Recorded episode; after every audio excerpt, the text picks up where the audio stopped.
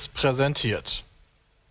Moin und herzlich willkommen zum Podcast 178. Dieses Mal, wie angekündigt, ohne ja jemanden von Pizmeet, also vom Kernteam, weil die sind ja gerade alle in Norwegen und lassen sich da gut gehen. Dafür habe ich jemanden heute dabei, der es sich, ich weiß nicht, ähm, ob er es sich gerade gut gehen lässt, aber auf jeden Fall hat er Zeit für dieses kleine Interview. Ich sage erstmal Moin Yannick, Hallöchen. Hallo, moin. ähm, Yannick, du bist Indie-Entwickler in Deutschland und das finde ich super spannend, weil ihr Tiny Tanks gemacht habt. Ähm, ein, ein kleines, kann man sagen, Arcade-Spiel, trifft es das? Wie würdest du es bezeichnen? Action-Multiplayer-Spiel. Action-Multiplayer-Spiel, perfekt, ja. Ähm, habt ihr entwickelt und wir beide, wir kennen uns jetzt schon seit, ich glaube, ein paar Gamescoms, würde ich sozusagen sagen, ne? Das erste Mal haben wir uns auf den German Dev Days kennengelernt. Stimmt, das waren die ersten German Dev Days, ich glaube 2015. Kommt das ja, hin? Ja, ja, das könnte hinkommen. 15, ja. ja. Also wir kennen uns jetzt schon seit vier Jahren. Nächste Woche sind die wieder. Bist du auch da? Leider nicht, weil ah, okay. mein Großvater hat 80. Geburtstag. Oh, das, ist, das ist ein Grund, nicht hinzugehen. Leider. Ähm, also wir kennen uns schon seit vier Jahren und ich habe immer so ein bisschen mitbekommen, wie ihr das Spiel so entwickelt. Du hast mich hin und wieder auch mal gefragt, so zum Thema Influencer-Marketing und so. Wir waren da immer, ich würde jetzt sagen, nicht im regen Austausch, aber im unregelmäßigen Austausch. Und es war für mich sehr interessant mal zu verfolgen, eigentlich wie so ein Spiel entsteht, auch die verschiedenen Builds quasi zu sehen, also wie es sich dann auch weiterentwickelt hat. Ich weiß noch, ähm, ohne jetzt so viel vorwegzunehmen, ihr hattet dann auch irgendwann entschieden, ihr macht jetzt doch noch einen Multiplayer, einen Online-Multiplayer-Modus rein und sowas. Ähm, da wirst du gleich bestimmt auch noch was zu erzählen. Vorher wäre es aber eigentlich ganz cool, wenn du kurz mal so ein bisschen so deine Vita vorstellst, wie man dann schlussendlich Indie-Entwickler in Deutschland wird. Ja, also das hat bei uns eigentlich beiden so angefangen, dass wir zusammen ähm, studiert haben am SA-Institut, das ist so eine private Hochschule. Mhm. Und haben uns da direkt auch für Games Programming irgendwie eingeschrieben. Also das war irgendwie schon so in die Richtung, weil man hatte immer vorher, also bei mir war es zumindest so, ich habe immer vorher so ein bisschen programmiert, habe immer so ein bisschen gelesen, hatte aber irgendwie keine, ich sag mal, kein klares Ziel irgendwie vor Augen. Bin dann dahin. Und das Spiel ist eigentlich relativ zufällig entstanden. So gar nicht aus dem, wir wollen jetzt unbedingt ein Spiel machen, sondern ja. der Lukas, mein Kollege, hat angefangen mit Physik rumzuspielen. Hat sich eine Box geholt, vier Zylinder und hat dann damit ein Fahrzeug gebaut, ist damit rumgefahren. Das sah direkt schon lustig aus. Also ein echtes Fahrzeug oder in Ingame quasi? Ingame natürlich. Ja. Okay, ich war gerade so okay. Programmiert, ja. ja, ja, ja, alles klar. So, ja. so halt so, so ein Fahrzeug programmiert, wie so Physik funktioniert, hat damit rumgespielt. Hat dann irgendwann den Turm oben drauf gesetzt hat er da ein bisschen weiterentwickelt und ich habe das immer so ein bisschen verfolgt. Hm. Ich glaube, das war, ach du Gott, lass mich liegen, ich glaube so ab April 2016 hat er damit angefangen. okay, ja. Also echt schon sehr, sehr lange her. Aber das war dann immer so ein bisschen hin und her spielen. Mhm. Ja.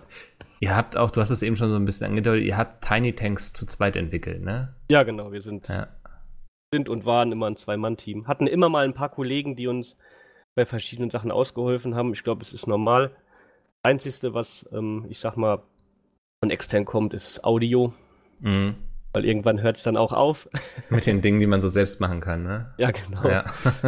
ähm, ich sag mal, der Lukas ist auch audioaffin, sprich, der hätte auch können bestimmt irgendwie da was machen, aber ja. so Musik und Sounds und so, das ist schon auch was sehr, sehr Wichtiges in einem Spiel. Und da sind wir auch froh, dass wir mit den Jungs, mhm.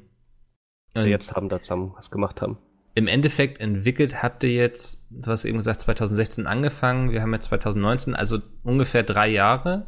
Ja, also ich sag mal, das hatte, das war am Anfang alles so ein bisschen hin und her geblänkelt. Ja. So wirklich angefangen hat, würde ich jetzt mal sagen, im, im Februar 2017, wo wir Steam Greenlight irgendwie gestartet haben. Also mhm. War ja früher so eine Plattform, wo man ähm, ein Spiel hochladen konnte und dann konnte die Community von Steam konnte ja bewerten, so ja, wir wollen das Spiel. Ja. Ähm, da haben wir dann auch das erste Mal so, so wirklich richtig krasses Feedback bekommen. Also es war, war sehr, sehr gut. Ich habe sogar die Seite mal, mal geöffnet, weil es mich einfach selbst wieder interessiert hat, weil ich die Zahlen gar nicht mehr vor Kopf hatte. Aber da hatten wir, da haben 6.500 Leute haben gesagt, ja, das Spiel soll draufkommen. Und wir hatten ja. irgendwie das 360 Kommentare. Und das war halt für uns so das erste Mal, wo wir so richtig Feedback bekommen haben. Und das war einfach, einfach mega cool. Und ich glaube, da haben wir dann auch erst so wirklich zu 100% beschlossen, dass wir das Spiel auch wirklich mhm. veröffentlichen wollen. Da habt ihr so gesehen, dass das Konzept funktioniert quasi, ne? Genau, genau. Ja. Ähm, ja. Wie gesagt, das ist, also wir, wir machen auch, also unser Weg ist auch, glaube ich, so ein bisschen anders wie der von den meisten mhm. Indies, weil wir haben das wirklich komplett alles, alles wirklich in Freizeit gemacht, ohne irgendwie nur irgendwie ein bisschen Geld zu haben. Also ihr habt ja. dann quasi neben, also nicht nebenbei gejobbt, sondern ihr habt gearbeitet Vollzeit und dann in eurer Freizeit äh, innerhalb dieser drei Jahre, zweieinhalb, ähm, das Spiel entwickelt. ja, genau. Das war, war auch ein großer Schritt. Also am Anfang war es halt Vollzeit, irgendwann ist es halt immer ein bisschen weniger geworden. Mhm. Ja, also ich arbeite jetzt auch aktuell immer noch drei Tage die Woche. Ähm, okay. Und der Lukas auch zwei Tage die Woche. Einfach um so ein bisschen Unterhalt zu haben. Weil ja. wir haben uns von Anfang an gesagt, wir, wir wollen nicht mit beiden Füßen irgendwie ins kalte Wasser springen und ne, nach mir die Sintflut so. Ja. Sondern irgendwie auf Nummer sicher, so typisch deutsch. ja, ja, äh, ich meine, mittlerweile reden wir ja auch über Dinge wie Gamesförderung und so. Das ja. hätte euch damals vielleicht geholfen. Ähm, damals war es ja aber noch gar nicht so ein großes Thema. Ist ja auch immer so eine Frage, zumindest ähm, aktuell noch, in welchem Bundesland man sitzt. Jetzt soll ja ab Herbst, glaube ich, die deutschlandweite Förderung kommen. Ja, das ist sogar schon, also ab Anfang Juni kann man sich dafür jetzt äh, beantragen. Ah, okay. Habt ihr, ja. habt ihr vor, da euch mit, kann man mit Tiny Tanks da jetzt noch, weil ich habe ja gesehen, es ist noch im Early Access, habt ihr, hättet ihr da überhaupt noch die Möglichkeit zu sagen, wollen jetzt? Nee, das ist dann schon für, für eine Folgeidee, die man irgendwie hat. Da okay. sind wir jetzt auch dran, so ein bisschen am, am Ausprobieren, wollen da die nächsten Wochen mal so ein paar kleine Prototypen bauen, um zu gucken, in welche Richtung dann irgendwie ein Folgeprojekt hingehen würde, sage ich jetzt mhm. mal. Aber das mit der Förderung ist einfach eine, eine super Sache, weil wir sind in einem Land wie Hessen. Ja. ja Bank, ja, das, das Bankenland, sag ich jetzt mal. da war immer wenig mit, mit Games-Förderung. Ja. Sag mal, da bewegt sich jetzt mittlerweile auch ein bisschen was. Mhm. Sieht man ja auch, dass die German Dev Days zum Beispiel jetzt da sind und wir haben ja die Hessen Game Games Week, ja sowas, das Pendant zu Berlin, ja. was quasi so die komplette Woche über jetzt geht. Ähm, sind so ein paar kleine Sachen, die sich jetzt langsam bewegen. Da hat ja der, der Stefan Marcinek, der hat da ja echt, echt gute Arbeit getan. Oh ja, seit, Team. seitdem er da losgewirbelt hat, ist da einiges passiert. Ja. Hm. Ja, ja. Ähm, wollen wir mal, also wir, wir gehen jetzt mal davon aus, so das Spiel ist erschienen. Ähm, wie verlief die Entwicklung so für dich? Also wir haben, ich habe ja schon angedeutet, ähm, dass ihr dann irgendwann entschieden habt, zum Beispiel noch einen Online-Multiplayer zu machen. Ich glaube, das hat euch noch mal ein ganzes Jahr extra gekostet. Ja, ja. ja. Ich, ich sag mal, die Entwicklung war, waren immer so Ups und Downs. Mhm. Mm. Also bis, ich würde jetzt mal sagen, so Gamescom 2017 ja. lief alles super. Da haben wir auch eigentlich nur lokal also am lokalen Multiplayer gearbeitet und haben geguckt, dass der gut funktioniert. Und wir haben dann durch Feedback von anderen auch gehört, dass halt die meisten lokalen Spiele auf dem PC nicht so gut laufen. Mhm. Ja. Ähm, unter anderem sind dann auch so Sachen wie, ähm, vermarkte ich mein Spiel ordentlich. Ich habe halt gesagt, ich habe so ein Action-Multiplayer-Spiel, das macht meistens Spaß zuzugucken. Da wäre die Plattform YouTube und Twitch nicht so verkehrt vielleicht, ja. Ja. So, wenn ich, wenn ich mit YouTube und Twitch arbeiten will, also mit, mit YouTubern und Twitchern oder Streamern, dann ähm, brauche ich auch einen Online-Multiplayer, weil da sitzt keiner zusammen. Genau, ja. Ich glaube, das hatte ich dir auch mal damals geschrieben, so, ne, dass ja. es zum Beispiel für uns schwierig wird, dazu was zu machen, wenn ähm, ja die Jungs sich dafür zusammenfinden müssen, weil das ja, genau. tun sie eher selten. Ähm, und dann machen sie eher so, dass sie immer irgendwas kochen oder so, weil dann wollen sie nicht wieder Videospiele spielen. Ja. So. Ja. ja, klar, wenn man zusammen ist, da will man auch was anderes machen. Genau, ja. Das ist, also das ist in der Tat ein Faktor, den ich auch immer irgendwie Entwicklern sage, wenn die ankommen mit ihrem Spiel und dann hat es einen lokalen Multiplayer das macht es in der Tat immer schwieriger. Aber ja, gut, das hat euch dann einfach mal ein ganzes Jahr mehr gekostet quasi. Ja, kann man schon sagen und auch ganz viele Nerven. Ja. also ich glaube, wir hatten insgesamt irgendwie vier Anläufe. Mhm. Ähm, man muss ja auch sagen, wir sind ja komplett unerfahren. Ja? Also ja. wir haben ja wirklich einfach so angefangen ähm, und wussten gar nicht, auf was wir uns da einlassen, wo wir gesagt haben, wir machen jetzt Online-Multiplayer. So, der Punkt Physik, ja. Physik und Online-Multiplayer ist schon mal eine Sache, aber wenn mhm. man dann irgendwie 300, 400 Physikobjekte in einer Szene hat und dann Online-Multiplayer dazu machen will und Panzer können irgendwie aufeinander rauffahren und alles Mögliche, dann ähm, mal da gleich bei einem Komplexibilitätslevel, wo wir niemals gedacht hätten am Anfang, dass es dahin geht. Ähm, also es ging auch gerade so was so Motivation anging. Irgendwann hat sich mein Kollege der Lukas, wir haben halt gesagt, einer muss sich da jetzt voll drauf konzentrieren. Ja. Da habe ich dann, haben dann gesagt, der Lukas macht das und ich durfte da auch immer mal meine Motivationsreden schwingen. dass wir da, das, also es geht weiter. Du warst der mit der Peitsche. ja, so ja. ja. Alles klar, ja. Aber das war halt auch wichtig, dass sich da einer, ich sag mal, drauf konzentriert. Hm. Und was wir da gelernt haben, oder also auch er da, was Online-Multiplayer anging, das war schon echt enorm.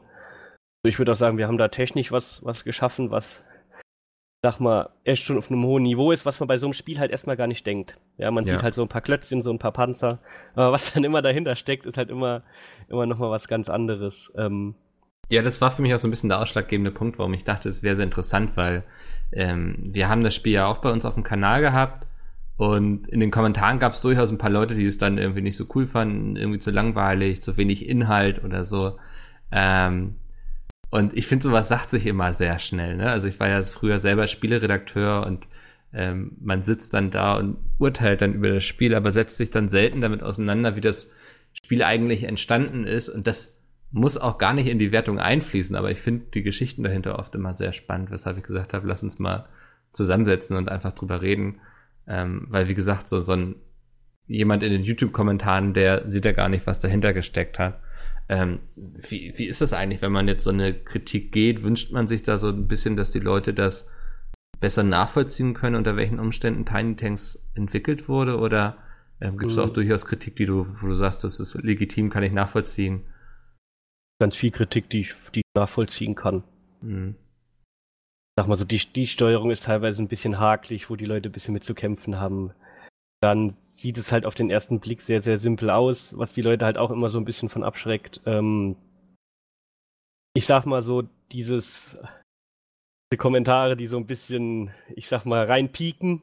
Ja. Ähm, da sind wir froh, weil wir haben, wir haben relativ viel Social Media Marketing gemacht, auch auf, auf ähm, Webseiten, wo man, wo man dann auf einmal so gesagt hat, was ist das für ein Scheiß und so. Ja. ähm, da sind wir Gott sei Dank ein bisschen abgehärtet davon gewesen. Ja. Ähm, da tut sowas immer ein bisschen weh. Aber bei vielen Kommentaren, ich sag mal, wenn, wenn sie halt ausgeschrieben, ich glaube, das ist wahrscheinlich genauso wie, ähm, wenn man jetzt als, als, als YouTuber ein Video macht, da gibt's halt die einen, die schreiben, das, ist, das gefällt mir nicht, die anderen, mhm. das gefällt mir nicht, weil. Und dieses Weil kann man immer in eine gewisse Weise nachvollziehen. Ja.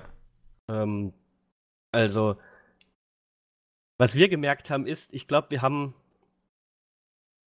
vom, vom Gefühl her zu viel Zeit in den Online-Multiplayer gesteckt, dass der sehr, sehr gut läuft. Mhm. Und so ein paar Sachen vernachlässigt, wo wir dann im Nachhinein auf, also ich sag mal, äh, auf den Sack bekommen haben von den Leuten, weil so ein paar Kleinigkeiten nicht funktioniert haben. Also ähm, so Steuerung zum Beispiel, oder? Ja, danach noch viel, noch viel kleiner, so ähm, zum Beispiel der Steam-Controller ging bei unserem Spiel nicht. Da haben wir auf ah. Steam zwei schlechte Reviews bekommen. Ja.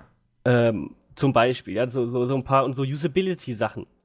Ähm, weil wir immer gedacht haben, so, oh je, die zerreißen uns den Multiplayer, weil da so ein paar Sachen rumbacken, aber die meisten sehen es nicht. Hm. ich hab, wir haben bei einem, bei einem kleinen, bei einem kleineren Streamer, haben wir fünf Tage vor Release, haben wir, haben wir zusammen mit dem Kanten von ihm ähm, im Stream gespielt.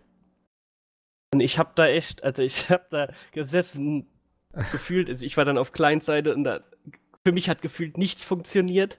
Ich okay, war da richtig ja. sehr, ich war da richtig angespannt. Also ich hatte noch nie so eine so eine angespannte Situation, wenn ich mit jemandem mein Spiel gespielt habe. du warst so kurz vor Release und gefühlt ging ja. nichts. Geschwitzt wie in der Sauna. Ja, das ja. war wirklich so. Und ähm, dann ähm, gab es am Ende so eine Feedback-Runde. Mhm.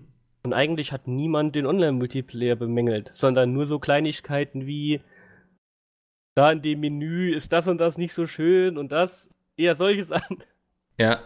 Ist das dann sowas, wo du denkst, so, ja, jetzt halt auch mal einfach die Fresse, so ja. vielleicht? Also so, ähm, also weiß nicht so, das geht mir manchmal so, wenn wir, ich sag mal, sehr aufwendige Videos gestalten oder ich setze irgendwelche großen Events um wie Friendly Fire und dann kommt jemand an und kritisiert irgendwie, dass ihm die Reihenfolge der Spiele nachher nicht gefallen hat oder ähm, ja, irgendwie so, also so, so Kleinigkeiten, wo es dann, also es wird nichts Nettes gesagt, aber so, ja, da im Hintergrund das eine Bild des Kameramanns, was er da im Spiegel geworfen hat, das fand ich unnötig. Da denke ich, wünsche ich mir dann manchmal ein bisschen so, dass die Leute auch einfach mal ruhig sind. Ähm, ja. Aber ist das so, dass man vielleicht da auch ähm, ich weiß nicht, das liest man von Autoren sehr oft, dass die mit ihren eigenen Sachen immer viel kritischer umgehen, als der Leser es nachher so liest. Also ähm, es gibt da ja auch so Lektoren und so und die kritisieren dann oft Sachen wohl, wo, wo der Leser das überhaupt überlesen würde. Geht dir das als Entwickler auch so, dass du sagst, ich habe viel zu viel Zeit? Du meintest ja eben schon Online-Multiplayer zum Beispiel viel zu glatt gezogen, dass man da sich dann irgendwann in Sachen verrennt, die dem Spieler vielleicht gar nicht so wichtig sind? Ja, also ich glaube, das war schon so ein Punkt. Mhm. Ähm, wir haben halt immer gesagt, der Online-Multiplayer muss perfekt laufen, weil das ist das Kernding des Spiels. Ja. Ähm, und haben uns da schon so ein bisschen drin verrannt. Ich sag mal, wir hatten halt, ich sag mal so ein bisschen auch, ich will jetzt sagen den Vorteil, aber den Punkt, dass wir halt alles in Freizeit gemacht haben. Mhm. Wir waren jetzt nicht irgendwie gezwungen, dass das Spiel im Dezember 2017 rauskommt, ja, ja. sondern wir konnten das in aller Ruhe machen. Habt ihr das ganz bewusst gemacht? Also gab es auch vielleicht schon Anfragen von irgendwelchen Publisher, die das mit euch machen wollten? Oder habt ihr es einfach, habt ihr euch gar nicht darum bemüht, irgendwie mal ein Angebot zu bekommen? Ja, wir, wir haben sogar mit, mit, mit, mit einigen sehr interessanten Publishern mal gesprochen. Und das ging auch mhm. lange. Und irgendwie ist man am Ende nie auf einen Nenner gekommen. Also. Ja. Interessanteste war, war also das interessanteste Gespräch, was wir hatten und am längsten war äh, mit den Worms machen. ah, cool, okay, ja. ja die hatten, äh, hatten auch sich das Spiel angeguckt und dachten, ja, vielleicht ist es ganz cool. Was aber sind wie, so Kriterien, wo ihr dann nachher gesagt habt, okay, das passt dann für uns nicht? Also geht's da Seite, war von deren Seite. Okay, aber geht's dann so um rein finanzielle Sachen oder spricht man mit so einem Publisher auch zum Beispiel über Dinge wie du machst diese Anzahl von Marketing für mich und du sorgst dafür, dass wir auf allen möglichen Plattformen erscheinen oder also was sind so Kriterien, wenn man als deutscher Indie-Entwickler vielleicht auch mit so einem internationalen Publisher da überhaupt redet? Mm, also bei dem Publisher war es halt noch was ganz Spezielles, weil, weil wir uns selbst gesagt haben, so, wenn ja. wir mit denen zusammenarbeiten, ist die Chance sehr, sehr, sehr, sehr groß, dass das Spiel sehr gut laufen würde. Mhm. Einfach weil die durch sowas wie Overcooked Worms und so selbst eine Community aufgebaut haben. Ja. Sonst, ähm, also das Wichtigste, was wir halt immer gemacht haben, ist geguckt, was für Titel die sonst so veröffentlichen. Mhm. Ich, ähm, passt es in das, was, was, was unser Spiel ist. Ja, weil ja. so ein Partyspiel lässt sich halt tut sich halt komplett anders vermarkten wie ein Point-and-Click-Adventure. Mhm. Ja, das sind halt nochmal zwei Sachen. Ja. Mm, ich sag mal, wir hätten da vielleicht auch ein bisschen aggressiver mal an die Sache rangehen müssen.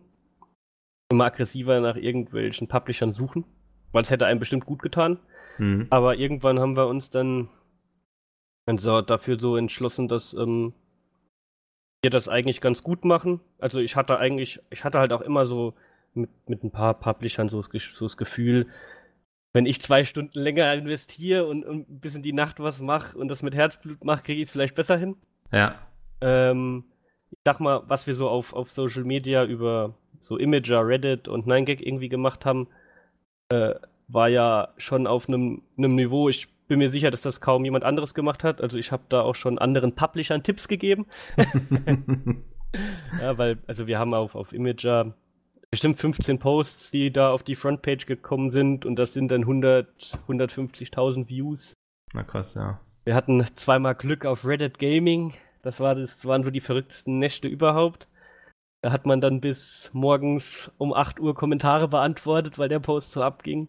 Das war schon geil. Das waren auch so mit die geilsten Momente so in der Entwicklung, weißt du, wenn man so auf, auf einen, auf einen Ding so bumm, mega viel Feedback bekommt. Das ist schon, das macht man dann auch, um quasi die Leute, die das dann auf diesen Portalen abfeiern, ähm, auch auf seinen Community-Discord zu holen. Ne? Das ist ja so ein Zum großes Beispiel. Ding bei Indie-Entwicklern. Die haben mittlerweile, glaube ich, alle ihren eigenen Discord, wo ja. sie dann auch so ihre eigene Community aufbauen, was ich super sinnvoll finde. So, das ist ja auch was, was ich schon seit langer Zeit predige, dass sich Entwickler auch so ein bisschen mehr als ähm, ja, dass sie sich da sehr viel von den Content Creator abgucken können, so, ne? Also in Sachen Community-Aufbau und sich selbst mhm. auch als Marke verstehen glaube, das machen noch viel zu wenige.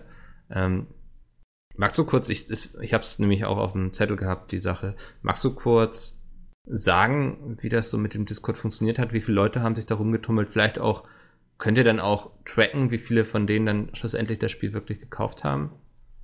Kaufen konnten wir leider nicht tracken. Mhm. Aber wir haben jetzt, also Stand jetzt haben wir 2229 Leute auf dem Discord. Ja finde ich, für, für, unsere, für, unsere, für unsere Größe, unser Spiel auch echt, echt ganz, ganz gut ist. Mhm. Also man, vergle man vergleicht sich natürlich immer so mit ein paar Bekannten und so. ähm, Da haben wir halt gerade durch diese Reddit und Imager-Sache und so, haben wir enorm viele Leute da, da hinbekommen. Wir haben die halt auch immer, unser Ziel war es wirklich immer alle auf Discord zu drücken.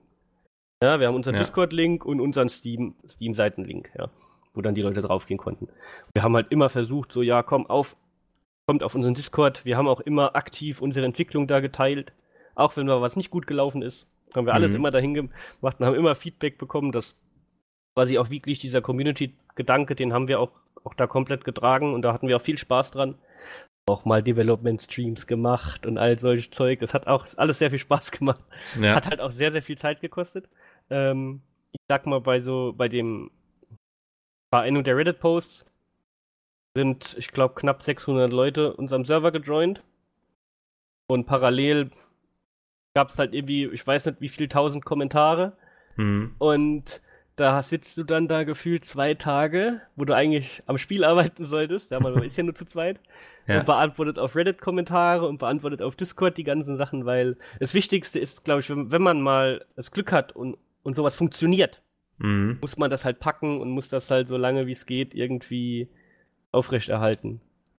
Das ja, war, also auch umsetzen quasi irgendwie, ne? Die ja. Reichweite, die man da hat. Ja. Ähm, du hast jetzt sehr oft schon so das äh, Thema Time Management quasi angesprochen. Also wie, wie priorisiert man denn als Indie-Entwickler, ob man jetzt lieber gerade Zeit stecken sollte, zum Beispiel in die Entwicklung des Spiels, ob man gerade lieber mit Publisher reden sollte oder ob man zum Beispiel im Discord Fragen beantwortet, weil du hast ja da bestimmt sonst sehr schnell sehr viele Schlachtfelder, auf denen du irgendwie gleichzeitig kämpfst oder ich glaube, man sagt Hochzeiten, auf denen man tanzt.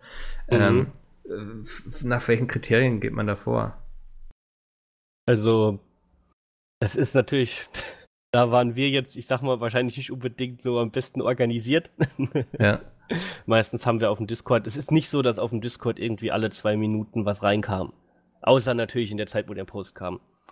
Ähm, sprich, wir haben da eigentlich immer relativ fix geantwortet. Mhm. Waren dann halt auch meistens keine, keine langen, ähm, keine mega langen Konversationen, sondern eher so, so Hallo gesagt, ein, zwei Fragen gestellt und ich sag mal, ne, die Zahl 2300 Leute, sag ich jetzt mal, hört sich vielleicht viel an, aber so aktiv ähm, sind natürlich immer nur ein Bruchteil der Leute. Ist ja auch ja. Wie, wie, bei, wie bei euch, wenn jetzt jemand ein, ein, Video kommentiert. Ja, das ist ja auch nicht, sagen wir so oft, wie die Leute das Video wirklich schauen. Genau, ähm, ja, ja. Ja, es gibt ja diese 99-1-Regel, glaube ich, ne? Oder 90-9-1. Ja. Irgendwie so war das doch, dass von 100% sind 90% passive User, 9% unregelmäßig, dass sie mal irgendwie interagieren und 1% ist wirklich aktiv dabei.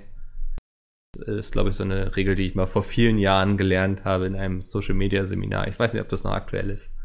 Ja, schon, ich sag mal, auf dem Discord ist es vielleicht nochmal so ein bisschen anders, weil es halt wie so ein bisschen Forum agiert. Ja.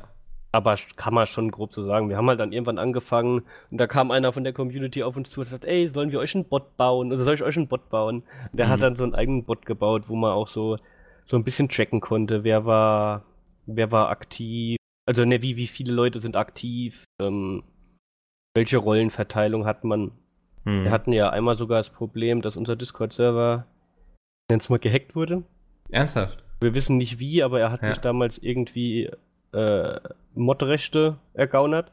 Hat das clever gemacht. Der hat auch eins zu eins so gehießen wie unser Mod. Hm. Und hat nach und nach Leute rausgekickt. Ja, krass. Ähm, wir haben damals 500 Leute verloren bis es uns aufgefallen ist. Ja. Ähm, und seitdem, ne, unser Bot, der trackt halt so, wenn jemand, ähm, wenn jemand eine, eine, eine Person kickt und nicht von mir persönlich approved wurde, also ich kann so Ausrufezeichen approve, der und der, mhm. weil ich mhm. der Server-Owner bin, dann äh, kriegt er direkt alle Rechte entzogen und solche Sachen, dass sowas nie wieder passiert. Ich weiß nicht, ob ihr das bei, ihr habt ja auch einen Discord. Ich weiß nicht, ob ihr das bei euch so gemacht habt. Hat bei euch jeder eine Rolle? Eine oh, das ist eine gute Frage. Ich ähm, hänge da nicht so drin in dieser Discord-Geschichte. Ich könnte natürlich äh. kurz reingehen und mal nachgucken. Warte, ich, ich öffne es gerade. Ah, perfekt. ich habe das immer parallel offen. Ja, du weil, checkst jetzt unseren Discord auf Sicherheit, ja. Ja, nee, weil was wir damals gelernt haben ist, also man kann, zum Beispiel, wenn Leute 24 Stunden nicht mehr aktiv auf dem Discord waren, mhm kann man die per One-Click vom, vom, Discord kicken. Also so kick alle, die nicht mehr aktiv sind. Ah. Aber nur, wenn sie keine Rolle haben. Ja. das war so eine Sache, die wir gelernt haben. Das hat uns, das war, das war der erste Reddit-Post, den wir hatten. Mhm. Dass das passiert. Und wenn man dann so voller Glücksgefühle ist und trotzdem mit Bauchweh ins Bett gehen muss, das ist schon schlimm. Das glaube ich, ja. Das frustet dann, ne? Ja. Ähm, gab's beim Thema Frust, äh, muss, das muss ich jetzt ja irgendwie weiter nutzen. Gab es so Momente in der Entwicklung, wo ihr euch gewünscht habt, irgendwie alles hinzuschmeißen und vielleicht irgendwie bei einem großen Entwickler einfach anzufangen und das alles mit dem Indie da sein zu lassen, oder? Also so weit das alles lassen. Ja. Ähm, an dem Punkt sind wir eigentlich nie gekommen wir hatten irgendwie immer eine, eine gute Selbstmotivation und hatten irgendwie immer Spaß. Ich glaube, da ist auch das Wichtigste, gerade wenn man sowas in, in seiner Freizeit macht, ähm, dass man sich selbst auch eingestehen muss, dass man manchmal keine Lust hat. Und dass mhm. das nichts Schlimmes ist. Ja, das ist so eine Sache, mit der wir uns auch aktiv mal auseinandergesetzt haben. Motivationslöcher gibt es und es bringt nichts, sie nach hinten zu schieben, sondern wenn ich jetzt mal keine Lust habe, dann mache ich halt mal eine Woche Pause. Das ist was ja. ganz Wichtiges. Ähm, kann mir auch vorstellen, dass das, ich sag mal, in, in eurem Abteil, so was die ganzen YouTuber angeht, man sieht ja auch immer viele, die sich teilweise mit solchen Sachen ja, man, schwer man, tun. Man sieht viele, die so ausbrennen. Also bei Pizmeet zum Glück nicht, weil wir sind ja ein richtiges Unternehmen, wo die Leute auch Urlaub nehmen können und so. Aber man sieht es bei vielen YouTubern, die das alleine Vollzeit machen, die immer das Gefühl haben, wenn ich mich jetzt mal eine Woche zurückziehe, dann ähm, gucken die Leute lieber woanders zu. Das, ähm, die Geschichten kenne ich auf jeden Fall, ja halt, wie gesagt, das war so von unserer Seite. Wir haben uns halt dann selber jemanden eingestellt. So, nach der Gamescom zum Beispiel, ja. Mhm. Da hast du zwei Wochen einfach keine Lust, weil du einfach K.O. bist. Weil Gamescom ist, das an, ist die anstrengendste Woche im ganzen Jahr. Ja, ich bin ja noch so bescheuert. Ähm, ich baue ja immer noch den Indie Arena Booth mit auf. Ja. Sprich, ich komme da samstags und gehe samstags und hab gefühlt jeden Tag 12, 14 Stunden auf den Füßen verbracht. Hm. Nur mit Menschen um einen herum, ne? Das ja, genau. Ist, äh, ja. Und halt auch, das ist auch körperlich anstrengend, ja, wenn man, ja. wir hatten ja letztes Jahr so ein Mini-Booth auf dem Indie Arena Booth. Mhm. War ja so, also Small Booth so. Die kleinen, da stehst du die ganze Zeit. Ja. Ist schon anstrengend, das glaubt man so gar nicht. Ja, das, also, das darf man nicht unterschätzen. Ich habe auch mal zwei Jahre lang bei der Let's Play Meets Gamescom Bühne ausgeholfen. Ähm, mhm. Und da bist du eben auch wirklich den ganzen Tag irgendwie eingespannt, so, ne? Also ich konnte auch hin und wieder mal sitzen und so. Also ein Riesenunterschied dazu, wenn man die ganze Zeit nur in der Business Area irgendwie rumtouren und ein paar Meetings hat. Weil ja. allein die Lautstärke, finde ich, ist in den Hallen immer irgendwie, das merkt man dann, wenn man abends im Bett liegt, dass man den ganzen Tag dauerbeschallt wurde. Ja, ja, ja, ja. Was? wir hatten immer das Glück, dass wir immer auf der, auf der Seite vom Booth waren, wo nicht diese, ich weiß, kennt den Captiva stand, der immer da beim Indie Arena Booth immer war wo immer die ganze Zeit auf der Bühne rumgeschrien wurde. Ja, also ich, ich weiß nicht, ob ich jetzt genau den Stand kenne, aber davon gibt's leider so einige. da ist halt einer, der ist direkt neben Indie Wiener Booth. Da ist immer, ja. da haben wir immer harten Hass, weil du willst dich normal, das ist ja so das Konzept vom Indie Arena Booth, dass man so ja, aktiv ja. mit den Entwicklern redet. Und dann hast du direkt neben dir so einen Schreistand, wo du dich kaum unterhalten kannst. Da hatten wir immer Glück.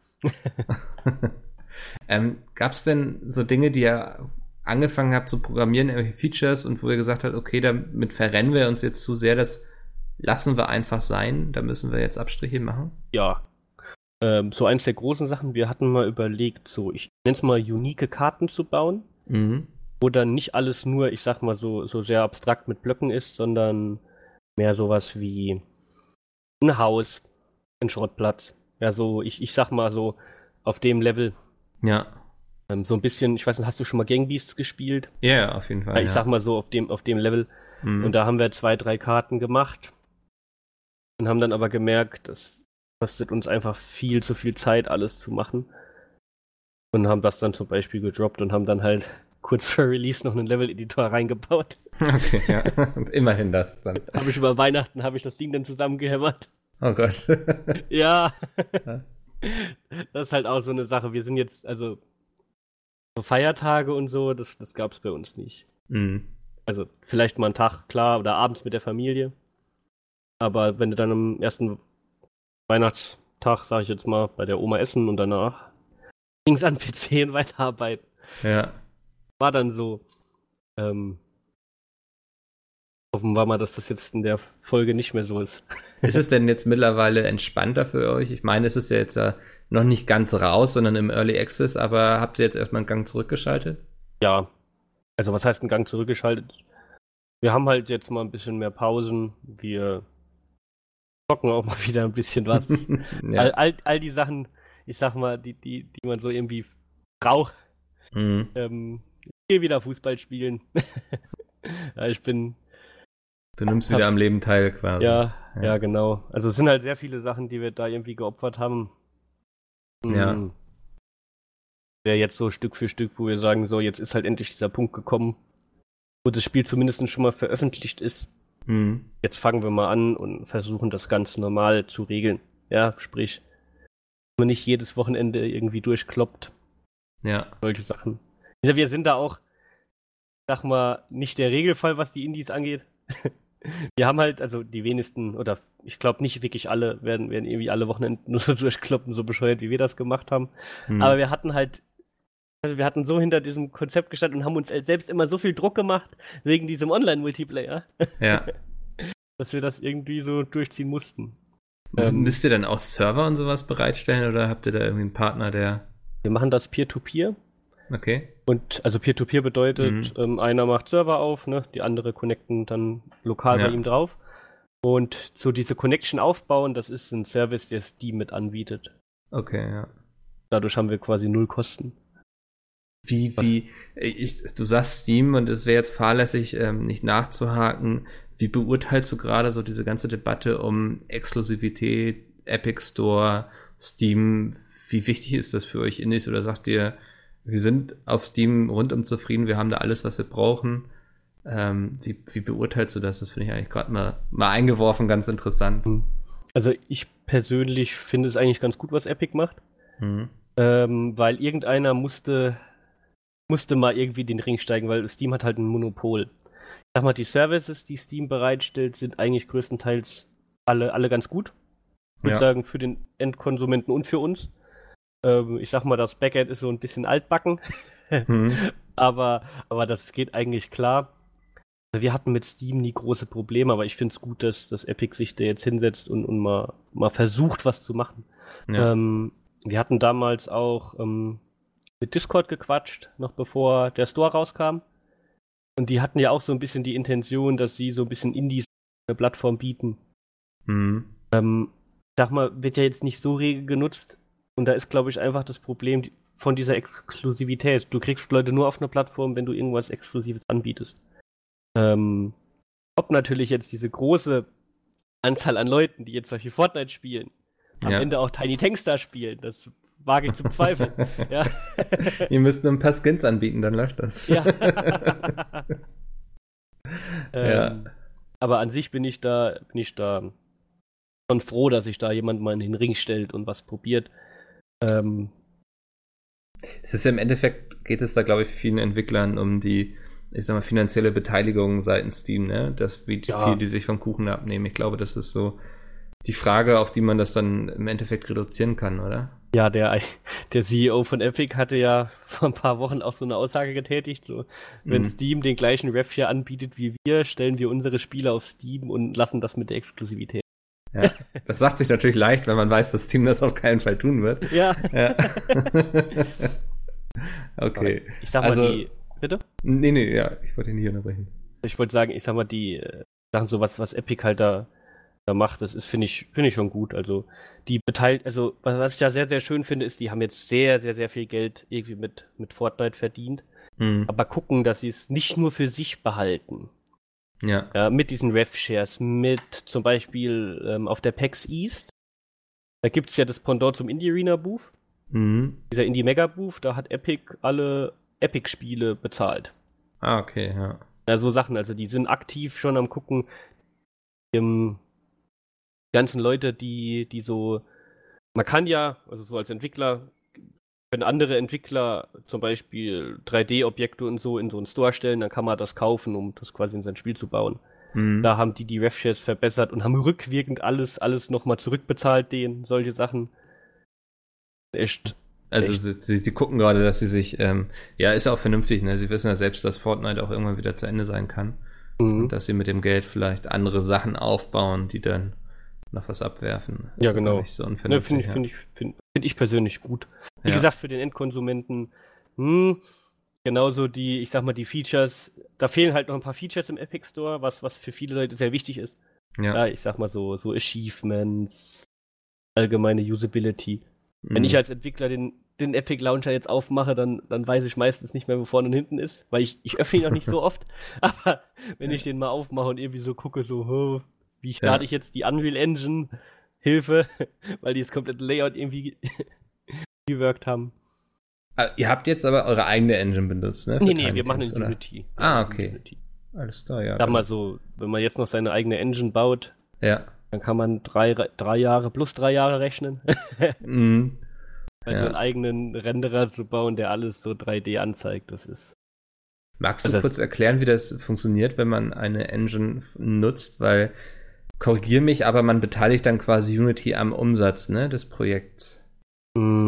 Oder? Ja, nur ab einem. Ab Summe X quasi. Ab oder? Summe X, genau, ja. Und das, ich, boah, das hat der Lukas alles geguckt. Warte mal, streng mich mal ganz kurz. Wie ist das nochmal mit der Beteiligung von, von Unity am Spiel? Das ist ja, wenn man die Pro-Lizenz hat. Live nachgefragt hier. So. Man muss sich eine Pro-Lizenz kaufen, das ist, wo du monatlich was bezahlst, ab einem bestimmten Umsatz. Okay, ja. Und sonst musst du nichts machen. Du musst es halt erwähnen. Mhm. Aber das machen wir gern. Also wir waren auch schon, schon oft mit Unity so im direkten Kontakt. Ja. Sind echt super nette Leute. Die machen jetzt auch demnächst, glaube ich, hier in Hamburg einen Unity Day, habe ich gesehen, wo sie uh. Entwickler einladen nach Hamburg irgendwie oder aus Hamburg, ich weiß es nicht. Ähm, findet hier bei InnoGames statt. Das ist uh. immer so am Rande eingeworfen, ja. Vielleicht ist das interessant für euch. Ähm, ah, jetzt sehe ich es am 6. Juli. Mhm, genau, ja. Ähm, warte mal, ich gehe ich geh noch mal gerade genau meine Liste durch. Ähm, Finde ich auch spannend, so im Rückblick. Gibt es irgendwas, wo ihr wünscht, das werdet ihr anders angegangen? Irgendwelche Fehler, die ihr unbedingt hättet irgendwie vermeiden wollen? Oder sagst du, das war alles so richtig, wie ihr es gemacht habt, weil ihr konntet dadurch am meisten lernen?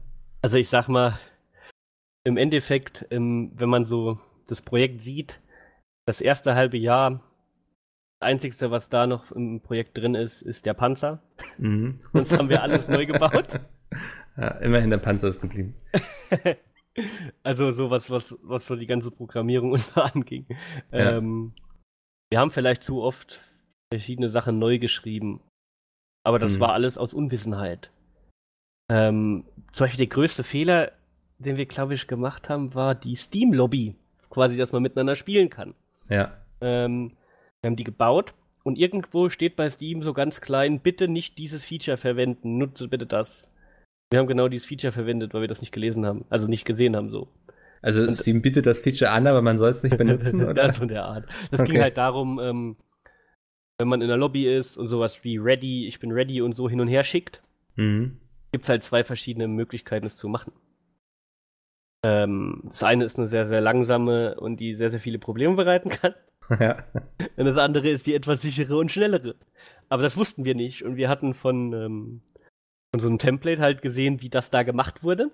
Mhm. Und haben das halt exakt so genauso gemacht. Und dann sind uns zum Release-Tag sag mal, die Server auseinandergeflogen. okay, ja. also jetzt nicht unbedingt mega schlimm. Also, ah, doch.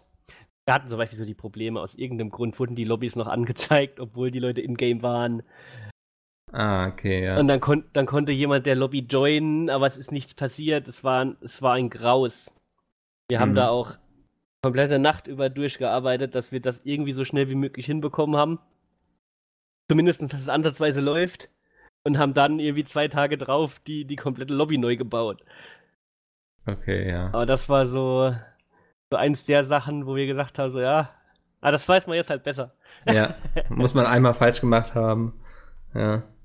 Ähm, wie, wie sieht denn jetzt so aus? Was plant ihr so für die nächsten Wochen und Monate so? Also gerade Early Access, das ist ja immer so ein bisschen ähm, ja das Vorurteil, dass Spiele gerne dann diesen Early, Early Access auch nie verlassen? Wird euch das auch passieren oder nee, habt ihr nee, da, da schon? Haben wir schon eine sehr, sehr genaue, also wir haben noch keine genaue Planung, mhm. aber das sind wir jetzt alles am Ausarbeiten. Ähm, ja. Wir haben jetzt halt die ersten vier Wochen damit verbracht, Wochen jetzt, die ganzen Bugs rauszumachen, die ganz mhm. schlimm. äh, das, das mit der, also mit der Lobby zum Beispiel, das hat viel zu viel Zeit gekostet, ähm, sind jetzt gerade dabei, da einzubauen, weil, also wir haben jetzt nicht unbedingt, es ist aktuell im Spiel ist nicht sehr, sehr viel los. Ja. Ähm, dass man zu laufenden Spielen joinen kann einfach. Mhm. War so ein Feature, wo wir am Anfang einfach wegen Zeitmangel haben wir es einfach nicht reingekriegt. Mhm. Wir wollen jetzt halt anfangen, eigentlich wollten wir am Freitag so unsere Zeitplanung jetzt machen für die nächsten Monate. Ja. Hat dann irgendwie doch nicht geklappt. dann hatten wir am Sonntag, also äh, gestern hatten wir das letzte Spiel mit der Fußballmannschaft. Da bin ich dann ein bisschen länger geblieben. Mhm, der Abend hat gedauert. Ja. Ja. Solche Sachen, aber im Großen und Ganzen planen wir schon, dass wir relativ fix aus dem Early Access rausgehen. Also Mhm. ähm, und wir wollten eigentlich auch immer vorher eine, eine Online-Beta machen, dass wir die Sachen testen können und so. Aber ich habe ja erzählt, so sechs Tage vor Release, wo wir den einen Test gemacht haben zum Beispiel, waren wir immer noch sehr, sehr unzufrieden mit dem Online-Multiplayer. Ja. Das war vielleicht so rückwirkend auch eine Sache, was wir hätten können besser machen. Weil dann Mhm. wäre uns das nicht passiert. Mit der Lobby und alles, ja. Das wäre uns einfach nicht passiert. Hat, hat euch das im Endeffekt, würdest du sagen, auch Verkäufe gekostet, also geschadet, dass das Ja, sowas nicht ich- funktioniert hat? Ja, ich glaube schon und, und ich glaube sogar mehr aktive Spieler als Verkäufer an sich. Okay, ja. Was eh- halt eher schade ist. Mhm. Zu- ja. bitte? Nee, nee, also sprich dich aus. ich wollte sagen, im, im Endeffekt, es ist halt ein Partygame. Ja, da hast du eh Ja. nie dauerhaft Ult Leute, die irgendwie das, das Spiel irgendwie 20.000 Stunden grinden. mhm. Aber ich glaube, da waren halt ein paar, die dann halt direkt davon abgeschreckt waren und dann refundet haben. Okay, ja. Kann ich auch verstehen, also so ein bisschen. Ka kannst du das so in Prozente sagen, wie viele Leute refunden? Das würde mich ja auch mal Gern mal. interessieren, weil, also, ich bin auch so jemand, ich nutze dieses Feature, wenn ich tatsächlich mal irgendwie in ein Spiel eine Viertelstunde reingucke und es holt mich nicht gleich ab, dass ich dann sage, okay, es war ein Versuch Also- wert, aber ich drücke mal auf Refund jetzt.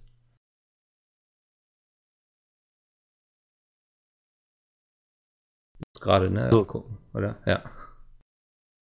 Gerade mal öffnen. Können wir alles hier abfragen. Die ganzen Geheimnisse von Steam. das sind ja alles, ich sag mal, sag mal Sachen da. da. Ich bin doch da ganz offen, also wir können da gerne. Ich kann Es gibt aber vieles, erzählen. über das man nicht reden darf, ne, bei Steam. Also das höre ich zumindest oft so, dass Entwickler ähm, diverse NDAs dann unterschrieben haben und so. Ja, ich, ich, ich darf ja nicht exakt sagen, was, aber Genau, ich kann ja. ja so grob, grob was sagen, aber ich krieg gerade die Sache nicht. Scheiterst am alten äh, CMN von, von Steam quasi.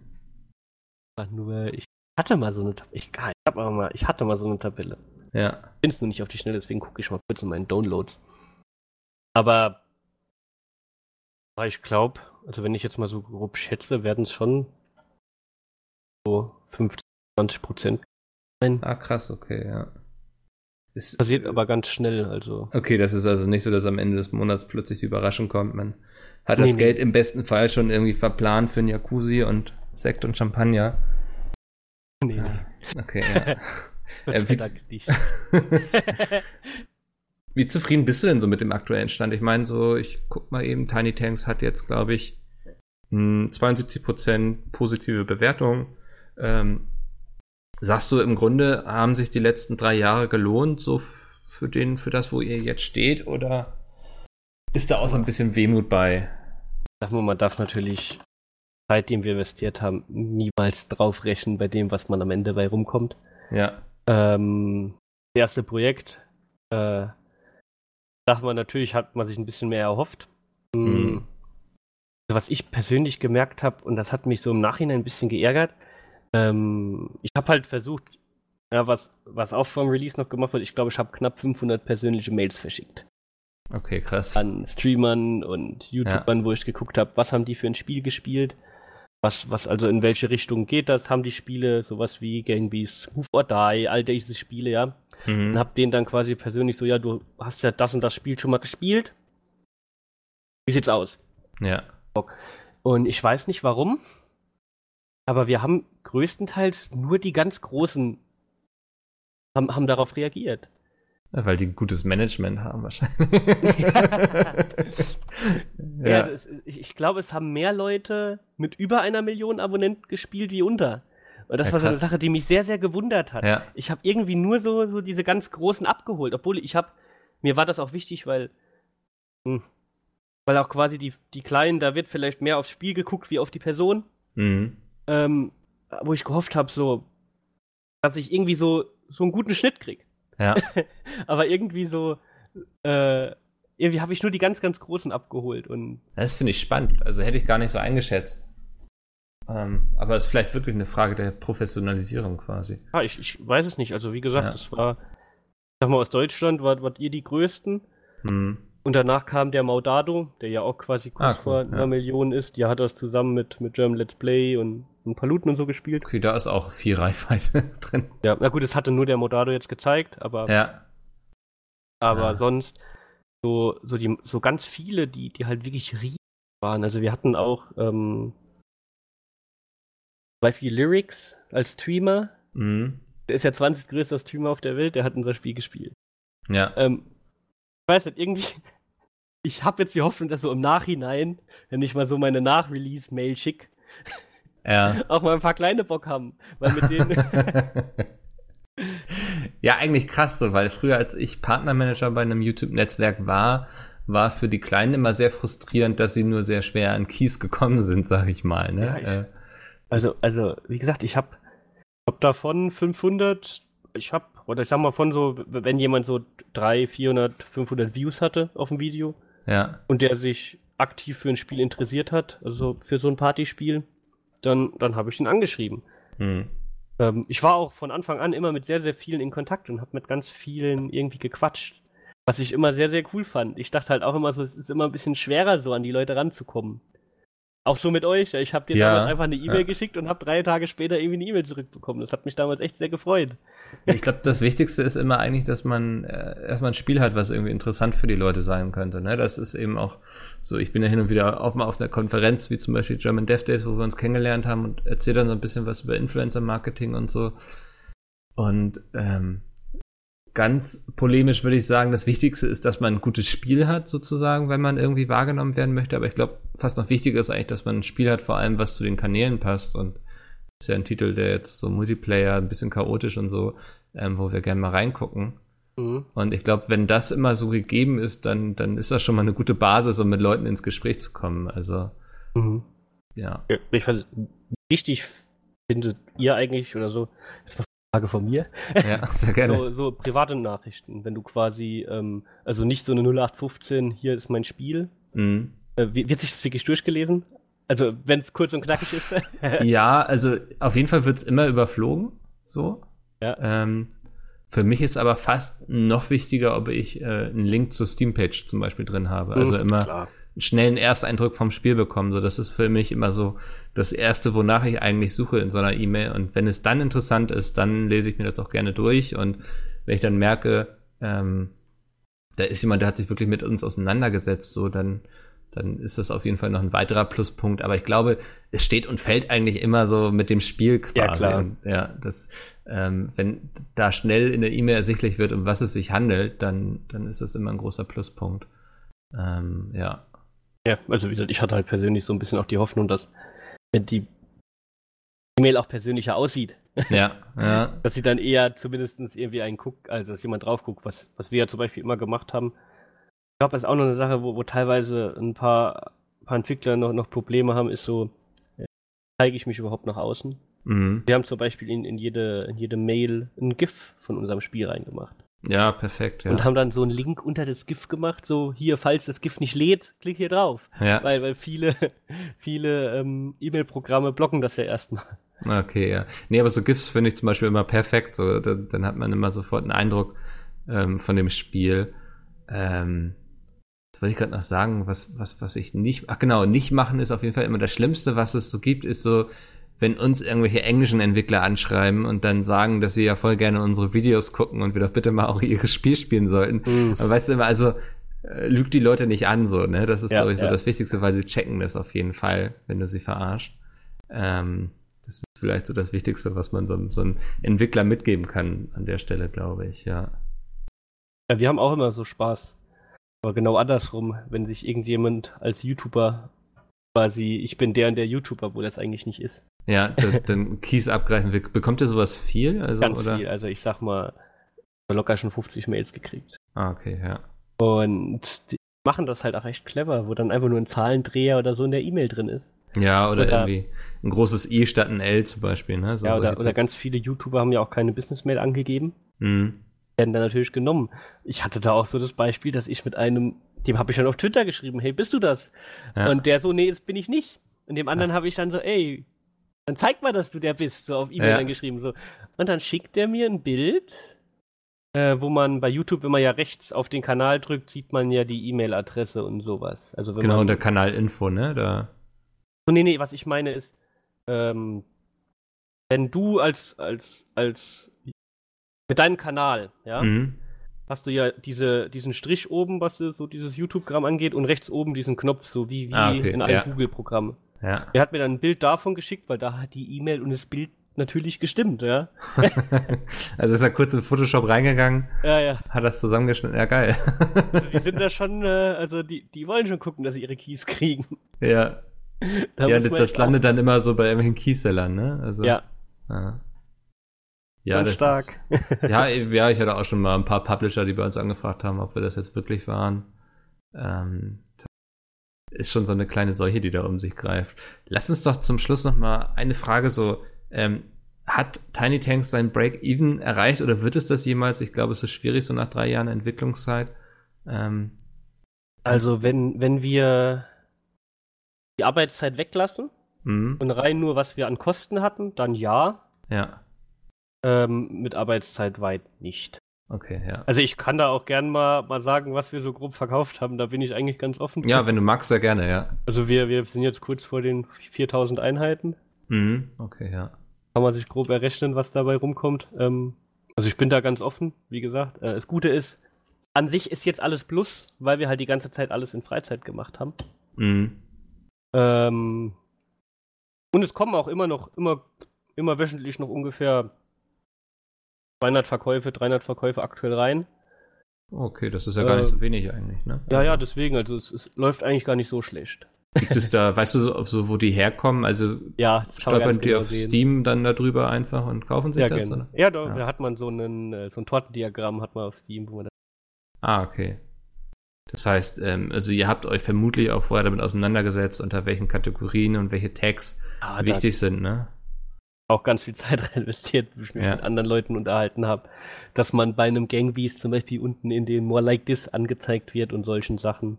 Mhm. Ähm, also wir waren auch, ja, wenn man so auf die ähm, upcoming Releases guckt, kann man so einen Tab sehen, so most, so eine, so eine Top Wishlists Kategorie. Ja. Da waren wir auch die ganze Zeit mit drin und haben dadurch richtig viel ähm, auch an, an Wishlists und so generiert. Mhm. Da sind wir bei 25.000. ah, krass. Ja. Ähm, ja, aber wie gesagt, wir wollen jetzt halt gucken, dass wir durch weitere Updates und wir quasi immer wieder auf so was wie, wie YouTube und so mhm. ähm, angezeigt werden, wird da halt immer wieder dauerhaft äh, Verkäufe generieren. Ich sag mal so, Post-Release haben wir auch nicht alles richtig gemacht. So, ja. so, die, so direkt so die Wochen nach Release weil wir einfach so K.O. waren, dass wir nicht mehr ordentlich so die, den Plan, den wir hatten, irgendwie durchziehen konnten. Es ist halt zu zweiten Spiel war machbar, aber, aber eigentlich ähm, ist es schon sehr, sehr hart an der Grenze, wenn man ohne Publisher arbeitet. Mhm. Also ja. würdest du sagen, fürs nächste Projekt sucht ihr euch einen Publisher oder wollt ihr es wieder zu zweit setzen? Kommt so ein bisschen drauf an. Mhm. So, man, man, redet immer mit Leuten. Das Wichtigste ja. ist immer, dass man sich Sachen offen hält. Ja. Ähm, aber ob was, also es hat an sich Spaß gemacht. Weiß nicht, ob wir mit Publisher viel mehr verkauft, also Verkäufe gemacht hätten. Mhm. mhm. Weil du musst natürlich auch, also jetzt auch umgerechnet auf, was dann die noch wollen. ja. Das darf man ja alles nicht vergessen. Ja. Ähm, das Gute ist bei so einem Partyspiel, das kann trotzdem von heute auf morgen noch explodieren. Mhm. Wenn es die richtigen Leute zur richtigen Zeit irgendwie aufgreifen. Also was ich halt gemerkt habe, hm, dass ich habe so das Gefühl, oder dass es nicht, ähm, nicht wirklich nur noch an unserem Spiel, sondern vielleicht auch ein bisschen am Genre. Weil da ist jetzt so ein anderes Spiel, das habe ich jetzt auch schon gespielt, wurde das bei euch auch schon gezeigt, das ist sowas wie Gang Beasts. Äh, ähm, Avocado? Genau. Ja. Das ähm, hatten wir gespielt letztens auf dem Kanal, ja. Ja, wenn ich, wenn ich halt da so gucke, wie viele Bewertungen das hat, und das ist halt auch ein lustiges Spiel, was ganz viel irgendwie gezeigt wird. Hm. Ähm, also kann auch sein, dass es irgendwie ein bisschen am Genre liegt, dass da nicht mehr, dass halt viel zu viele Partyspieler auf dem Markt sind und, ja. äh, und die Leute deswegen nicht mehr so viel kaufen. Kann, kann sein, ich weiß es nicht. Weil ist, vielleicht auch ein Genre, was die Leute sich ganz gerne irgendwo angucken, sag ich mal, aber gar nicht unbedingt den Wunsch haben, es selbst zu mhm. spielen. Kann das sein? Also ja, ich hatte halt immer so den Gedanken, dass es andersrum wäre. Mhm. Dass, dass so Spiele wie ähm, Move or Die, Gangbeats und so genau davon groß geworden sind. Ja. War immer so meine Meinung. Mhm, aber die sind, ist halt auch schon vier Jahre, drei Jahre her. ja, ja. Da hat sich die Zeit wahrscheinlich ein bisschen verändert. Ich weiß es nicht. Ähm, also das, das ist so eine Sache, die ich echt nicht sagen kann. Und, und wenn ich das richtig gesehen habe, ist dieses Avocado sogar von einem großen YouTuber gemacht.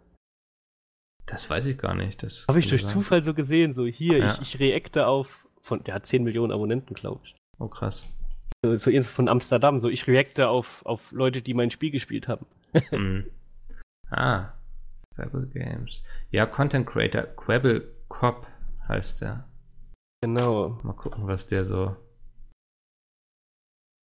23 Jahre jung. Ähm, ja, der war doch so groß, oder? Ja, 10 Millionen. Krass. Das, das war so eine Sache, ich, ich, ich, ich dachte dann nämlich so, die ganzen YouTube-Videos gesehen, alles, das Spiel muss ja explodiert sein. Ja. Sieht lustig aus. ja. Macht bestimmt auch mega Spaß zu zocken, so, so Ragdoll-Figuren sind eh immer lustig. Ja, ich glaube, es ist immer noch so eine andere Sache, das dann auch wirklich in Verkäufe umzumünzen. Ne? Ja. Also, das ist, äh, da gehört noch ein bisschen mehr zu dann wahrscheinlich. Ja. Ähm, wollt, wollt, ihr denn in dem Partyspiel-Genre bleiben oder habt ihr Bock dann ähm, in alter deutscher Tradition dann irgendwie ein Point-and-Click mal zu machen oder sowas? Strategiespiel. Simulation. ja. nee, ähm, wollen wir gucken. Also, ähm, was uns natürlich neben dem, was, was so das Geld einbringt, ganz wichtig ist, dass es halt irgendwas ist, was uns mega viel Spaß macht und hinter dem wir stehen können. Mhm. Ähm, und wir wollen jetzt die nächsten Wochen mal nutzen. Dachte, die nächsten zwei, drei Wochen.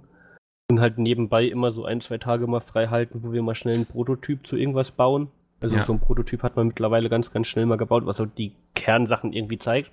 Mhm. Und wollen gucken, ob das was in die Richtung geht. Also. Und dann auch mit Games-Förderung? Ja, klar. Ja. Da, das ist ganz wichtig. Da das nimmt man mit. ich sag mal, das ist das Beste, was, was uns irgendwie passieren konnte, so allgemein ja. in der deutschen Industrie, dass es jetzt sowas gibt. Jetzt gerade am Anfang, ja, ich glaube, von die erste Einreichungsphase ist ja jetzt von Juni bis August. Mhm. Und da dürfen oder da werden nur kleine Entwickler rangehen, weil das nur bis zu einem Produktionsbudget von 200.000 ist. Okay, ja. Das hat sowas mit EU, die müssen mit der EU noch irgendwas regeln, dass quasi größere Summen auch durchgesetzt werden können. Ja. Aber sprich, in der ersten Phase haben wir jetzt auch die Chance, eine, grö ja, ich sag mal, eine, eine, größere Chance in dem Topf irgendwie zu landen, weil halt. Mhm. Ja. Gucken, das wird euch das ja ermöglichen, dann das nicht komplett in eurer Freizeit zu machen, sondern genau. auch irgendwie ähm, unter menschenwürdigen Bedingungen irgendwie stattfinden zu lassen. Ja. Ja. Ach, uns hat das Ganze ja auch extrem viel Spaß gemacht, so ist es nicht. Sonst kann man sowas, glaube ich, nicht durchziehen. Also, nee. Ähm, ja, ich glaube, das kann man auch mal eine Zeit lang machen, aber es ist wahrscheinlich kein Dauerzustand, sowas, oder? Also, ja, nee, nee. Das Sag mal, was ich halt ähm, ganz interessant finde, Lukas und ich, wir hängen im Endeffekt 24-7 irgendwie aufeinander. Ja. und so richtig angezankt haben wir uns noch nie. Also wir verstehen uns irgendwie sehr, sehr gut. Man hat ja. natürlich immer mal so ein bisschen, ähm, sag mal, wenn bei mir was nicht geht, ich bin immer ein sehr impulsiver Mensch und Ja.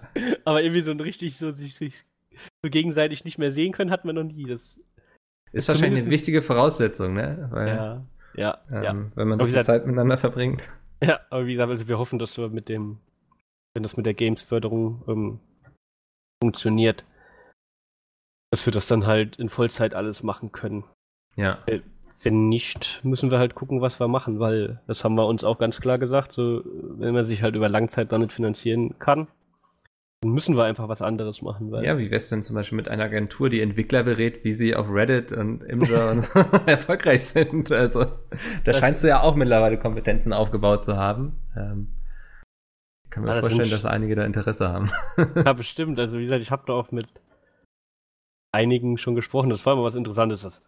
Da ja. macht man sich so Gedanken, ob man damit auch vielleicht nebenbei ein bisschen was verdienen kann. Ich wollte halt immer mal testen erstmal, ob ich überhaupt es richtig rüberbringen kann ja. und ähm, ob es halt auch funktioniert. Also was ich halt vorher gemacht habe, ist, mit, ich habe zum Beispiel für Freunde, Entwicklerfreunde, zum Beispiel die, die von Lonely Mountains, mhm. äh, Lonely Mountains Downhill, den habe ich mal einen Imgo-Post gemacht, um zu gucken, ist es nur mein Spiel oder ist es irgendwie ja. eine Art, wie ich rangehe und so. Ist schon was Interessantes, aber das Problem ist halt, also ich schätze, dass die Plattformen nicht mehr lange so funktionieren. Okay, ja. Und, und nicht nur wegen Artikel 13. 17, oder was das war. ja, Artikel 13, also und dann Hab später 17. Ja, genau, ja, irgendwie auf der auf den Schluss, auf der Schlussspur, Endspur.